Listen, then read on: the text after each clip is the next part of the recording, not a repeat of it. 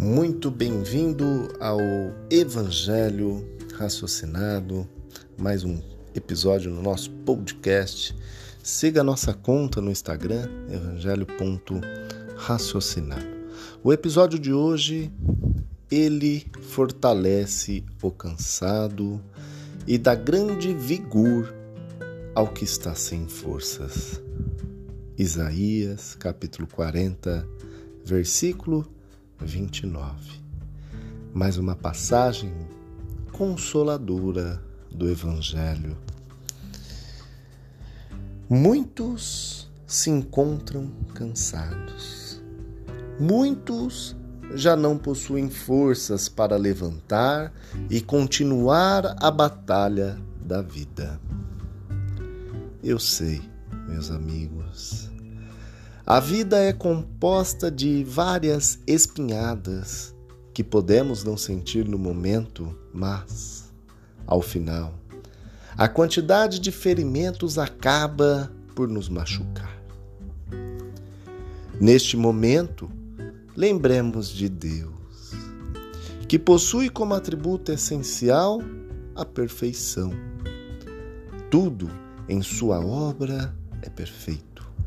É só olharmos a conexão do universo e veremos que tudo foi pensado minuciosamente. Assim, adotemos a frase maravilhosa que diz, abre aspas, no mundo há muitas injustiças, porém nenhum injustiçado, fecha aspas.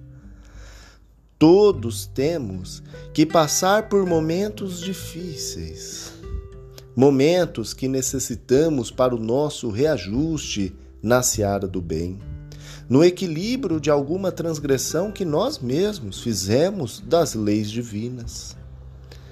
Cada falha, cada pensamento negativo, cada atitude que nos tira do rumo do bem necessariamente nos força ao reequilíbrio e às vezes de forma amarga.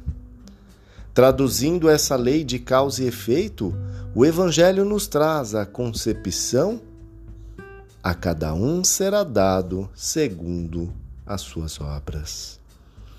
Entretanto, na caminhada terrestre e espiritual, não estamos sozinhos. Na verdade, Deus nos acompanha, nos fortalecendo, nos dando a força necessária para levantar e seguir em frente, mesmo com as feridas que a vida nos trouxe. Muitas vezes, nessa névoa em que nós mesmos nos colocamos, não percebemos essa mão amiga, mas ela está lá, emitindo o seu calor de amor, dizendo: Filho, filha, forças. A dor é necessária para o nosso crescimento. Transforme a dor em ajuda mútua aos seus irmãos que caminham contigo na seara terrestre.